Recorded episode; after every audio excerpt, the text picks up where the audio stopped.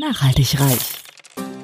Ja, du hast richtig gehört. Nachhaltig reich. Es geht um Nachhaltigkeit in allen Lebensbereichen und betrifft jeden Einzelnen von uns. Konsum, Ernährung, Finanzen, Sport, Erziehung, Bildung. Energie. Klaus Hartmann macht Nachhaltigkeit greifbar. Er ist Keynote-Speaker, Dozent und Experte und zeigt auf, warum Nachhaltigkeit die Lebensgrundlage für spätere Generationen ist und wir uns genau jetzt Gedanken darüber machen sollten. Kein erhobener Zeigefinger, eher ein Blick für die Möglichkeiten. Werde auch du nachhaltig reich. Hallo und herzlich willkommen zur 22. Folge von meinem Podcast Nachhaltig reich. Nachdem ich jetzt ja eine Reihe von Interviewfolgen gemacht habe, ähm, ist jetzt tatsächlich aus der Hörerschaft mehrfach der Wunsch auf mich zugekommen, dass ich auch mal wieder eine Solo-Folge äh, erstellen soll. Und dem Wunsch komme ich äh, hiermit natürlich gerne nach. In der heutigen Folge geht es um das Thema Nachhaltigkeit in der Post-Corona-Zeit.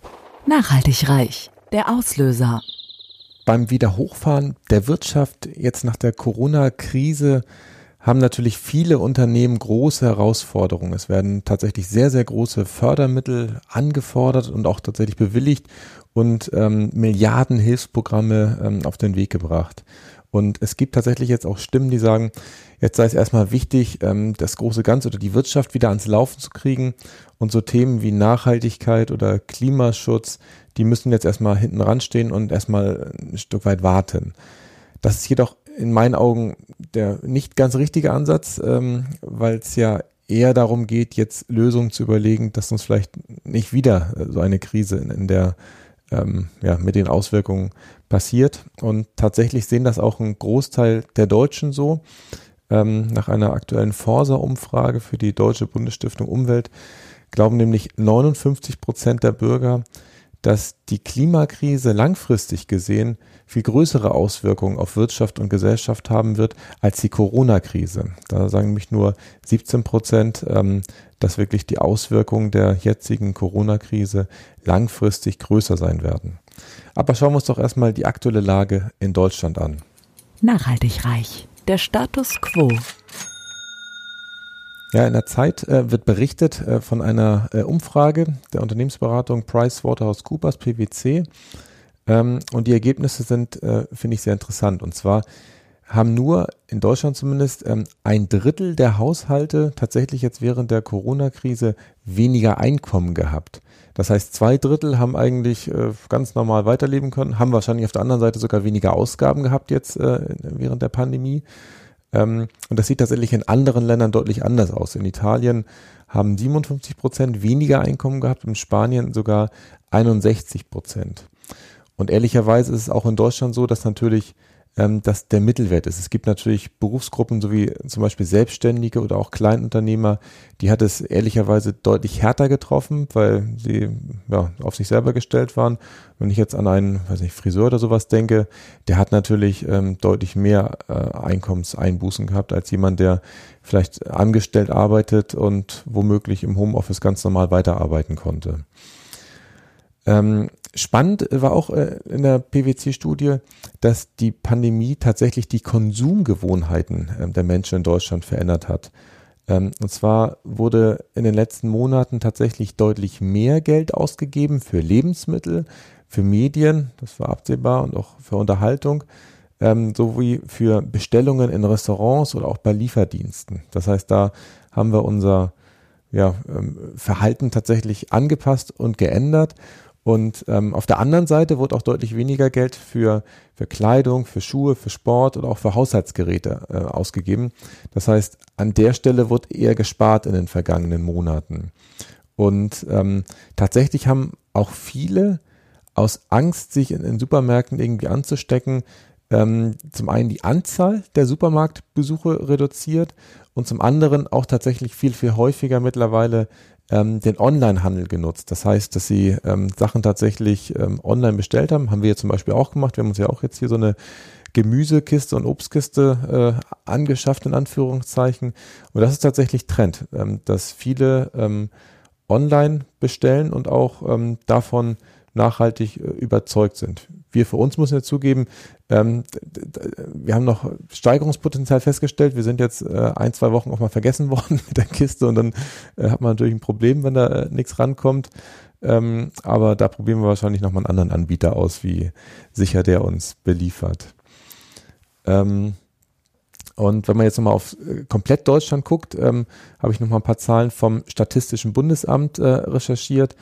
Ähm, tatsächlich Deutschland als große Exportnation hat in dem Bereich große Einbußen hinnehmen müssen. Und zwar die Exporte im April 2020, also der erste volle Corona-Monat, das ging also Mitte März los mit dem Lockdown, ähm, sind, also die Exporte sind in dem April um 31,1 Prozent niedriger ausgefallen als im April 2019. Das heißt, im Vorjahreszeitraum waren die Exporte noch deutlich höher und dieser Rückgang ist tatsächlich auf einem Niveau, den es in der Form noch nie gegeben hat. Also seitdem die Außenhandelsstatistik im Jahr 1950 aufgezeichnet wird, gab es noch nie einen so extremen Rückschritt. Das heißt, rein exportmäßig hat es uns viel, viel stärker getroffen als das, was ähm, in der PwC-Studie jetzt eben zum Vorschein kam.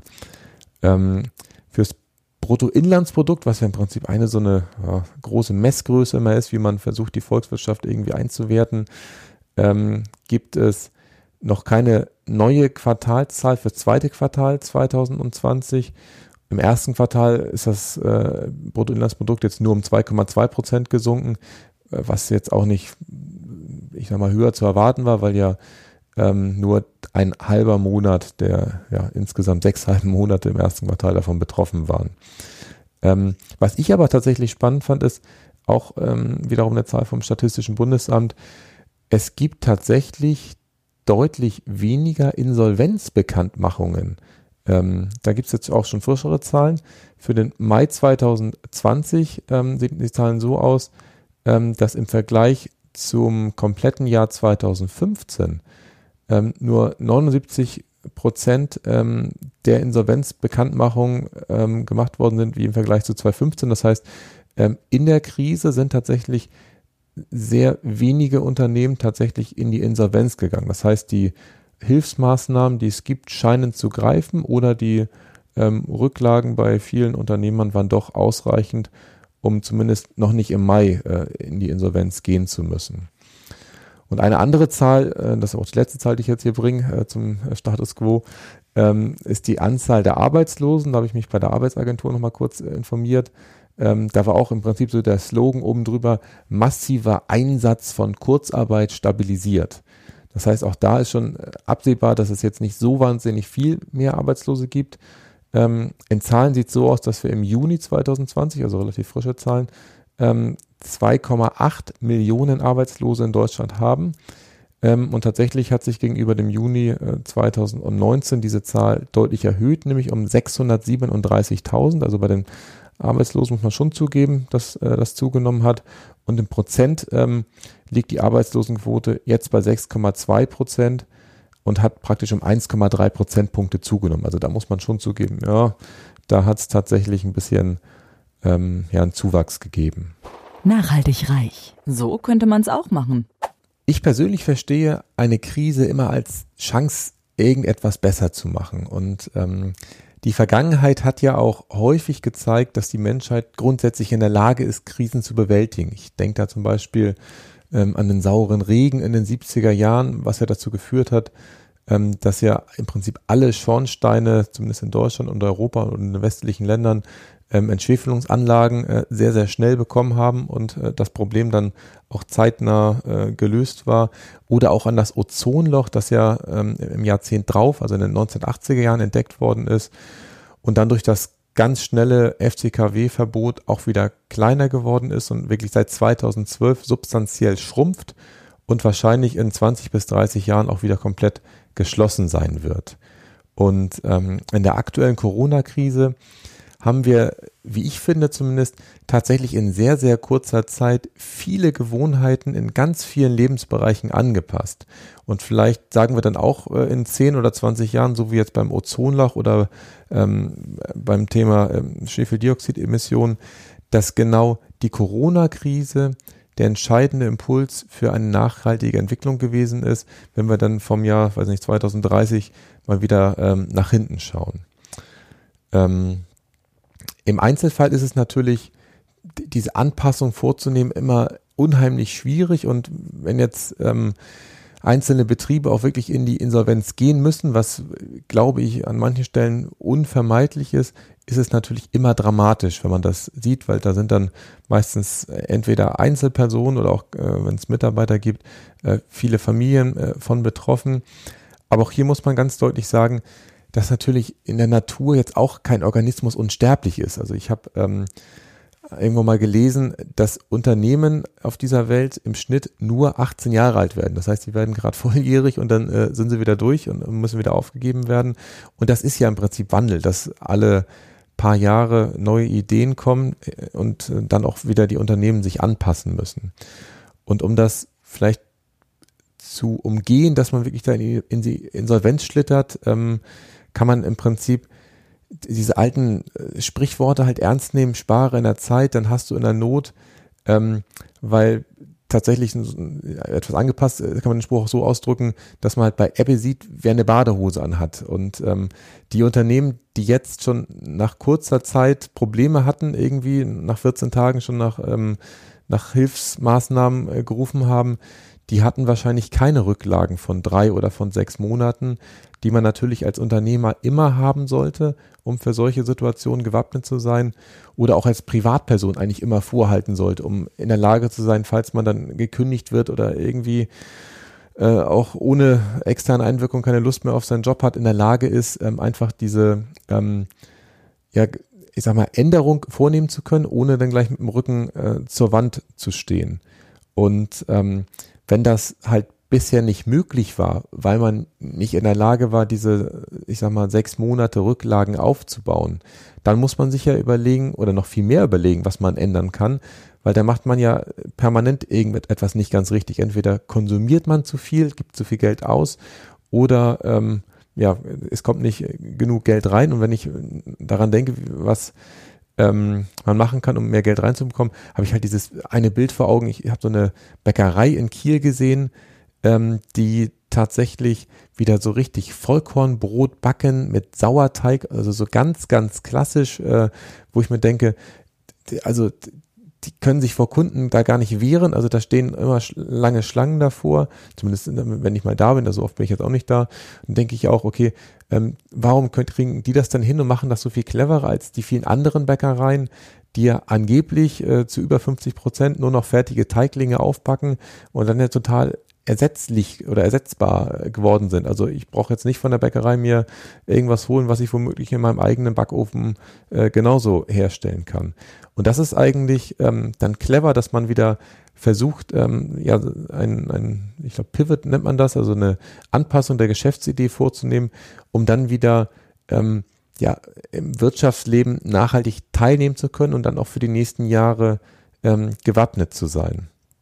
Und ähm, wir hatten gerade das Thema ähm, finanzielle Hilfsmaßnahmen. Ähm, die sind jetzt ja auch angekündigt worden von der Bundesregierung und zwar in hoher dreistelliger Milliardenhöhe, also kaum vorstellbar, um ein Gefühl zu kriegen. Ich glaube, der ähm, Bundeshaushalt hat ja nur, ich weiß gar nicht was, eine Drittel äh, Billion, also irgendwie 300, 400 Milliarden Euro, wenn ich die Zahl richtig im Kopf habe.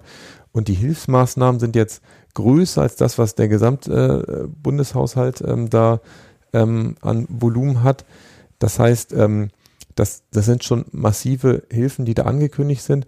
Und ich bin tatsächlich ähm, mittlerweile gar kein so großer Freund mehr von Hilfsmaßnahmen, weil ähm, oder von, von finanzieller Förderung, weil ich grundsätzlich der Meinung bin, dass ich eine Geschäftsidee auch ohne externe Hilfe am Markt äh, behaupten muss, weil sonst funktioniert es ja nachhaltig nicht. Wenn man da im Prinzip immer wieder so eine externe Spritze benötigt, äh, um äh, ja weiter arbeiten zu können, dann kann ja die Idee an sich nicht so gut sein, dass man damit ausreichend Menschen hilft, die dann wiederum ähm, in der Lage sind, einem dafür Geld zu bezahlen und, und auch das äh, entsprechend honorieren. Und ich muss zugeben, dass ich tatsächlich vor einigen Jahren noch anderer Meinung war. Da war ich noch als ähm, Stadtwerke-Mitarbeiter, das weiß ich noch, in Berlin ähm, im Rahmen des ähm, ja, NIW-Projektes, Norddeutsche Energiewende, und habe da wirklich bis in die Nacht hinein mit einem Kollegen vom Bundeswirtschaftsministerium darüber diskutiert, ob es jetzt sinnvoll ist, äh, bestimmte Projekte, die ja, nachhaltig sinnvoll sind, ähm, mit finanziellen äh, Mitteln zu unterstützen oder nicht. Und der Kollege vom Bundeswirtschaftsministerium hatte auch genau die Meinung, die ich mittlerweile angefangen habe zu übernehmen, dass es nicht sein kann, dass auf Dauer die Politik irgendwelche ähm, Unternehmen oder Ideen finanzieren muss, sondern dass es tatsächlich sich eigenständig rechnen muss. Und was ich damals mitgenommen habe, ist ähm, der Begriff des Level Playing Fields. Das bedeutet, dass ähm, es gerechte Ausgangsbedingungen gibt, weil ähm, an manchen Stellen gibt es ja zum Teil, ich sag mal, versteckte Kosten. Man spricht auch von externen Kosten, ähm, die einfach, ich sag mal, gar nicht sichtbar sind. Also so, so, so, ein Klassiker für externe Kosten sind natürlich die Kosten für den Klimawandel. Das heißt, wenn man jetzt ähm, CO2 emittiert, kostet das ja formal erstmal nichts. Äh, das geht in die Atmosphäre, keiner sieht es und äh, ist gut. Wir wissen aber mittlerweile, dass sehr wahrscheinlich in den folgenden Jahrzehnten wir dadurch Anpassungsmaßnahmen vornehmen müssen, weil wir vielleicht die Deiche höher bauen müssen, weil wir vielleicht Städte verlegen müssen, weil wir Ernteausfälle haben werden. Und diese Kosten sind halt versteckt und äh, deswegen erstmal extern. Und die muss man natürlich ein Stück weit berücksichtigen, damit die Ausgangsbedingungen gerecht sind. Und ähm, für mich bedeutet das auch zum Beispiel, wenn man jetzt an gleiche Ausgangsbedingungen denkt, dass wir zum Beispiel im Energiebereich Strom, der ja schon heute zu über 50 Prozent, ich glaube, wir sind mittlerweile bei 56 Prozent erneuerbar hergestellt wird, also was schon relativ sauber ist, ähm, nicht mehr mit mehr als 20 Cent pro Kilowattstunde an Umlagen und Entgelten künstlich teuer machen sollten, weil dadurch kostet er heute äh, schon das Fünffache vom Heizölpreis. Und ähm, die Grundidee, warum man Strom so teuer gemacht hat in den letzten Jahrzehnten, das hing ja damit zusammen, dass Strom immer ein sehr hochwertiges Gut ist, was es ja immer noch ist, und man es aber halt nicht einfach so, ich sag mal, verheizen sollte, in Anführungszeichen. Ähm, aber das hat sich ja mittlerweile gewandelt. Mittlerweile äh, haben wir ja die Energiewende und haben tatsächlich ja sehr große Stromüberkapazität. Na, das ist falsch ausgedrückt. Also wir haben Zeiten, wo wir tatsächlich mehr Strom haben, als wir äh, sinnvoll abtransportieren können. Und dann ist ja die Frage, ob es nicht cleverer ist, dann diesen Strom auch wirklich wieder diesen Anreiz zu geben und äh, diese gleichen Ausgangsbedingungen zu schaffen, dass äh, auch tatsächlich Strom vielleicht in Wärmepumpen häufiger eingesetzt wird. Weil nämlich sonst, wenn der Ölpreis umlagenfrei so viel günstiger ist, ist natürlich keiner motiviert, seine Ölheizung äh, durch eine Wärmepumpe auszutauschen. Und ähm, jetzt könnte man natürlich auch wieder anfangen und sagen, okay, dann muss die Wärmepumpe wiederum bezuschusst werden mit einem Investitionszuschuss, äh, Zuschuss, aber das wird in meinen Augen wieder viel zu kompliziert, von hinten durch die Brust. Ähm, dann lieber äh, Level, Play, Level Playing Field, alle äh, Umlagen praktisch äh, weg oder, oder ich sag mal vergleichbar äh, viele Umlagen, dass das Heizöl vielleicht auch ein bisschen äh, höher besteuert oder mit Umlagen versehen wird, weil dann entwickelt sich ja das, was man eigentlich ähm, haben möchte. Und tatsächlich haben wir ja dieses Problem, in Anführungszeichen, dass diese externen Kosten nicht berücksichtigt sind oder dass zum Teil auch nachhaltige ähm, Lösungen meistens kurzfristig sich nicht rechnen an vielen Stellen. Ähm, aber da muss ich zugeben, nutze ich auch gern dieses Bild ähm, vom Saatgut. Also es gibt ja äh, so wenn man halt äh, landwirtschaftlich denkt, natürlich immer die Möglichkeit, man, man, könnte ja im Herbst, wenn geerntet wurde, alles aufessen und alles verkonsumieren. Ähm, aber grundsätzlich ist es so, dass man natürlich, wenn man im nächsten Jahr wieder eine Ernte haben will, dass man natürlich einen Teil der Ernte immer wieder zurückhalten muss, wieder aussehen muss, damit man dann halt im Folgejahr auch wieder äh, was ernten kann. Und ähm, das ist halt bei nachhaltigen Lösungen immer so, dass man halt zum einen im Prinzip erstmal diese Rahmenbedingungen schaffen muss, dass man sagen kann, okay, ähm, das ist erstmal gerecht. Und dann muss man halt diese Denke auch wahrnehmen, dass es häufig so ist, dass die, die kurzfristigen Vorteile, die man häufig irgendwo sieht, ähm, in der Regel äh, nicht die perfekten Lösungen sind, sondern dass man halt meistens dann doch sich überlegen muss, okay, jetzt muss ich hier vielleicht mal eine Zeit lang auf irgendwas verzichten und später habe ich dann äh, mehr davon. Gut. Ähm, was man tatsächlich im Augenblick auch erkennt, ähm, ist tatsächlich, dass wir eine erhöhte politische Entscheidungsfreude haben. Also so wie wir eben gesehen haben, dass diese hohen ähm, Milliardenbeträge jetzt äh, erstmal potenziell freigegeben worden sind. Ich glaube, abgerufen sind erst um die 40 oder 50 Milliarden Euro. Ähm, daran kann man schon erkennen, dass die Politik tatsächlich im Augenblick unter dem Druck, der jetzt doch da gewesen ist, tatsächlich sehr aktiv agiert hat. Und ähm, das begrüße ich eigentlich sehr. Das war vielleicht in den Monaten davor oder auch in den Jahren davor manchmal ein bisschen ja, abwartend, äh, etwas reaktiv. Ähm, und selbst wenn sich jetzt einzelne Entscheidungen als nicht so clever herausgestellt haben, was ja sein kann, weil jetzt tatsächlich eine ganze Reihe von Maßnahmen auf den Weg gebracht worden sind, ist das in meinen Augen gar kein Problem, weil man ja dann genau aus diesen Fehlern lernt und dann aber auch ähm, praktisch ähm, diese Fehler nutzt, um dann wieder Anpassungen vorzunehmen. Und das hoffe ich auch sehr, dass das in den folgenden Monaten auch passiert, wenn ähm, halt erkannt wird, okay, ähm, das mit den, ich sage mal also ein Wort, das mit den ähm, Sicherheiten, die jetzt für verschiedene Unternehmen ausgegeben werden, ist doch nicht das, äh, was unbedingt gebraucht wird, sondern es sind vielleicht doch irgendwelche äh, Überbrückungszuschüsse oder sowas, die besser funktionieren, dass man dann einfach äh, da vielleicht auch wieder eine Anpassung vornimmt. Aber ähm, viel wichtiger als die, ähm, die politischen ähm, Entscheidungen, die jetzt gemacht worden sind, die wie gesagt ähm, sehr aktiv waren und die auch ähm, meinen Augen jetzt gut getan haben, weil das haben wir ja vorher am Status quo gesehen, dass tatsächlich Deutschland nicht so tief äh, in die Krise, zumindest von den ja, formalen Zahlen her, reingerutscht ist. Ähm, viel wichtiger als diese politischen Entscheidungen sehe ich tatsächlich den Vorteil, dass viele Menschen wieder ähm, ein Stück weit in die eigene Verantwortung gekommen sind, weil ja auf einmal jeder im Homeoffice war und jeder sich dann auch selber organisieren durfte. Das heißt, jeder durfte sich selber wieder Struktur geben, sich überlegen, okay, wie mache ich das? Wie mache ich das vielleicht auch mit den Kindern? Wie mache ich das mit dem Einkaufen, was jetzt anders ist als sonst? Und dadurch, dass jeder wieder über einen Großteil des Tages selbst Verantwortung übernommen hat, bin ich der Meinung, ähm, dass tatsächlich die, ähm, die Verantwortung in der Bevölkerung wieder ein bisschen angestiegen ist. Und das tut, glaube ich, Deutschland auch gut, dass wir wieder ja, mehr ähm, ähm, ja, in die Aktivität sozusagen reinkommen. Und ähm, dadurch, dass jeder in den letzten Wochen ähm, praktisch viel zu Hause war und wir eingangs ja auch gehört haben, ähm, dass deutlich weniger Geld für, ähm, für Kleidung, für ich sag mal Konsum allgemein, also außer für äh, Ernährung äh, ausgegeben worden ist, ähm, bin ich auch der Meinung, dass viele Menschen erkannt haben jetzt in dieser Phase, ähm, dass man auch trotz der Beschränkung, die ja zum Teil auch immer noch andauern, ähm, man sehr gut leben kann. Das heißt, ähm, dass viele vielleicht auch erkannt haben, dass manchmal weniger mehr ist. Das ist ja etwas, was man ach, wenn man im Prinzip alles im Überfluss zu, zur Verfügung hat, gar nicht mehr wahrnimmt und ähm, man dann im Zweifel wahrscheinlich auch gar nicht äh, mal zurücksteckt und etwas weniger konsumiert, sondern man im Zweifel dann doch äh, aus dem Vollen schöpft, mehr oder weniger. Und ähm, meine Frau und ich haben tatsächlich in, in der Zeit, wo wir wirklich komplett zu Hause waren, wir waren ja auch zwei Wochen in Quarantäne, aber auch danach hat sich auch nicht viel geändert, da haben wir tatsächlich in diesen mehreren Wochen erkannt, dass wir echt nicht viel brauchen, um zufrieden und glücklich zu sein. Also wir haben es auch gemerkt, dass wir beim Thema Ernährung mehr Geld ausgeben. Das hängt aber einfach damit zusammen, dass ähm, ich sag mal so versteckte Kosten wie sonst, wenn ich in der Kantine bei den Stadtwerken gegessen habe, jetzt wirklich äh, auftauchen und nicht nur, ich sag mal, auf der Gehaltsabrechnung abgezogen werden.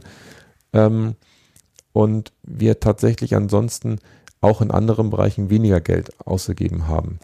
Und diese Zufriedenheit, die wir gespürt haben bei uns in der Familie, ähm, mit dieser Zufriedenheit sind wir tatsächlich nicht alleine. Also es gab jetzt eine große Befragung ähm, durch das DIW, also das Deutsche Institut für Wirtschaftsforschung in Berlin, ähm, und die zeigt, dass wir mit diesem Gefühl jetzt nicht alleine sind. Und zwar ähm, die Menschen haben tatsächlich äh, nach der Befragung ähm, die erste Zeit, also die Befragung wird, glaube ich, im Mai äh, durchgeführt, ähm, haben tatsächlich den ersten Monat des Lockdowns deutlich besser verkraftet als erwartet. Also es gibt zwar ein paar Sachen, die, ich sag mal, sich verschlechtert haben. Die subjektive Einsamkeit zum Beispiel ähm, ist angestiegen im Vergleich zu den Vorjahren.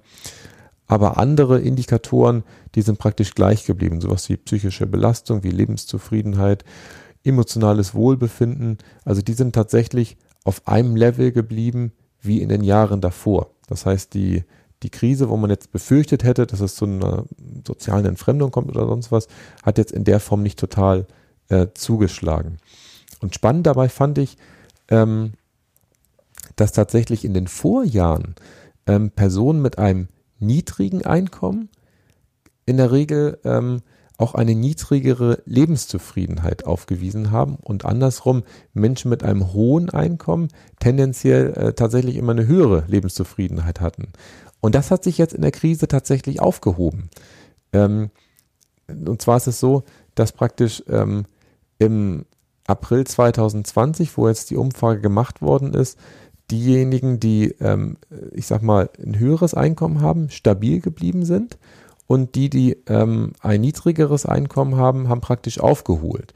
Das heißt, jetzt sind sie gleich auf und das gab es in der Vergangenheit nie. Und ich ähm, weiß noch nicht genau, wie ich die Ergebnisse interpretieren soll, ähm, ob einfach vielen Menschen klar geworden ist, äh, das Glück hängt nicht am Geld und äh, die, die womöglich mehr hatten, das immer schon wussten, dass äh, mehr Geld nicht unbedingt mehr glücklicher macht. Ähm, und dass jetzt praktisch vielleicht auch diejenigen erfahren haben, die gar nicht so viel Geld hatten, weil in der Phase man ja gar nicht mehr über Geld sich irgendwie äh, Glück in Anführungszeichen erkaufen konnte, sondern alle gleichermaßen glücklich sind. Und was auch tatsächlich ähm, jetzt bei der Umfrage rausgekommen ist vom DEW, ist, dass in der Krise sich tatsächlich die Menschen weniger Sorgen um ihre Gesundheit äh, gemacht haben. Ähm, also praktisch in der Vor-Corona-Zeit gab es immer äh, so um die 19 Prozent äh, äh, an Menschen, die, ich sag mal, sich irgendwie Sorgen gemacht haben, ihre Gesundheit, äh, dass es irgendwie bergab geht oder, oder dass man sich nicht mehr so wohl fühlt, wie auch immer. Und in der Krise ist dieser ähm, Satz runtergegangen, nämlich ähm, auf um 9 Prozentpunkte auf 10 Prozent im April 2020. Das ist wirklich ein Wert, der so niedrig ist wie schon seit Ewigkeiten nicht mehr. Ähm, und das DEW interpretiert das so, ähm, dass dadurch, dass man halt jetzt erkennt, dass es ja, und das wird ja auch über die Medien sehr intensiv verbreitet, dass es manche Menschen gibt, denen es jetzt ja noch viel, viel schlechter geht als einem selber, dass man dadurch anscheinend sich wiederum selber ganz gut fühlt und äh, froh ist, dass äh, bei einem selber tatsächlich alles dann einigermaßen im Lot ist. Also auch ganz spannend, wie man sich da ähm, ja von außen praktisch äh, beeinflussen lässt, wie man sich äh, gesund fühlt oder auch nicht gesund fühlt. Und ein letzter Punkt, ähm, der, wo ich der Meinung bin, dass wir jetzt eine große Chance haben, äh, das besser zu machen, ist ja die Tatsache, dass wir eigentlich jetzt ja mittlerweile alle zu Videotelefonie-Profis äh, geworden sind. Und ähm, da bin ich auch ganz zuversichtlich, dass wir auch nach der Corona-Zeit vielleicht nicht wegen jeder Besprechung äh, gleich eine Dienstreise machen müssen oder irgendwo hinfahren müssen, sondern dass wir dieses Tool vielleicht auch äh, weiter nutzen. Und äh, in einer aktuellen Forsa-Umfrage ähm, sprechen sich tatsächlich auch 86 Prozent äh, der Deutschen dafür aus, ähm, dass tatsächlich auch Videokonferenzen statt Geschäftsreisen ähm, zukünftig genutzt werden sollen. Das macht in meinen Augen wirklich Hoffnung. Nachhaltig reich. Das kannst du konkret tun. Frag du dich doch einfach mal, welche Gewohnheiten du in der Corona-Zeit ausgeprägt hast, die jetzt in der aktuellen Phase der Normalisierung vielleicht ein Stück weit wieder verloren gegangen sind. Das passiert ja immer äh, ganz schnell. Vielleicht warst du ja auch ähm, in der Zeit, so wie meine Frau, häufiger joggen und darfst du jetzt überlegen, wie du diese Routine in deinen normalen oder neuen Alltag wieder integrieren kannst. Also da musst du dann schon irgendwie Gedanken machen, okay, an dem Tag wäre es ganz clever, das zu integrieren. Meine Frau macht zum Beispiel immer meistens donnerstags und Sonntagmorgens äh, haben wir die Kinder mittlerweile so weit, dass sie kurz alleine bleiben und wir dann auch gemeinsam joggen gehen.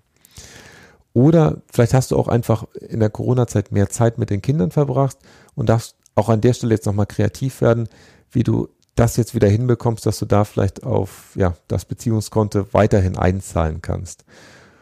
Oder du hast vielleicht auch wirklich schon festgestellt, dass du dein Lieblingstool für Online-Meetings vielleicht schon seit ein paar Wochen gar nicht mehr verwendet hast.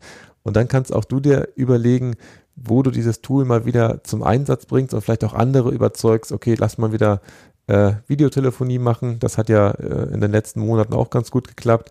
Und vielleicht kann man damit dann ja auch äh, in Anführungszeichen sinnlose Reisezeiten reduzieren. Nachhaltig reich. Das Wichtigste nochmal in 60 Sekunden. In diesem Podcast heute habe ich darüber gesprochen, ob der Neustart nach Corona die Aspekte der Nachhaltigkeit beherzigen sollte. In meinen Augen ja. und äh, wie man das hinbekommen kann. Und ähm, ganz konkret kannst du dich auf eine zukünftig kommende Krise vorbereiten, indem du immer ausreichend Rücklagen bildest. Ich denke da an mindestens drei bis sechs Monate, egal ob als Privatperson oder als Unternehmer. Das bedeutet natürlich, dass du dann ähm, ja bis dahin einfach mal etwas weniger äh, konsumierst. Das zweite zentrale Element oder die Erkenntnis ist für mich, dass ähm, wir in der Corona-Zeit lernen durften, dass tatsächlich weniger mehr ist und wir auch ohne großen Konsum tatsächlich sehr glücklich sein können. Und das dritte äh, für mich Wichtige war, ähm, dass ich eine ganz große Zuversicht habe, dass wir in mehreren Jahren, vielleicht in 2030, hoffentlich auf das Jahr 2020 zurückblicken und dann auch sagen können, dass durch die Corona-Zeit tatsächlich eine Veränderung in Richtung Nachhaltigkeit stattgefunden hat. Und zu finden, zumindest für meine Person bin ich mir da extrem sicher, dass ich das sagen kann, weil ich jetzt genau in dieser Corona-Zeit mein Engagement bei den Stadtwerken Flensburg beendet habe. Also ich bin zu Ende Juni jetzt äh, raus äh, bei den Stadtwerken Flensburg und bin seit Juli ähm, ja als äh, selbstständig lebender Mensch unterwegs. Ja, damit sind wir auch schon am Ende dieser Solo-Folge zum Thema Nachhaltigkeit in der Post-Corona-Zeit.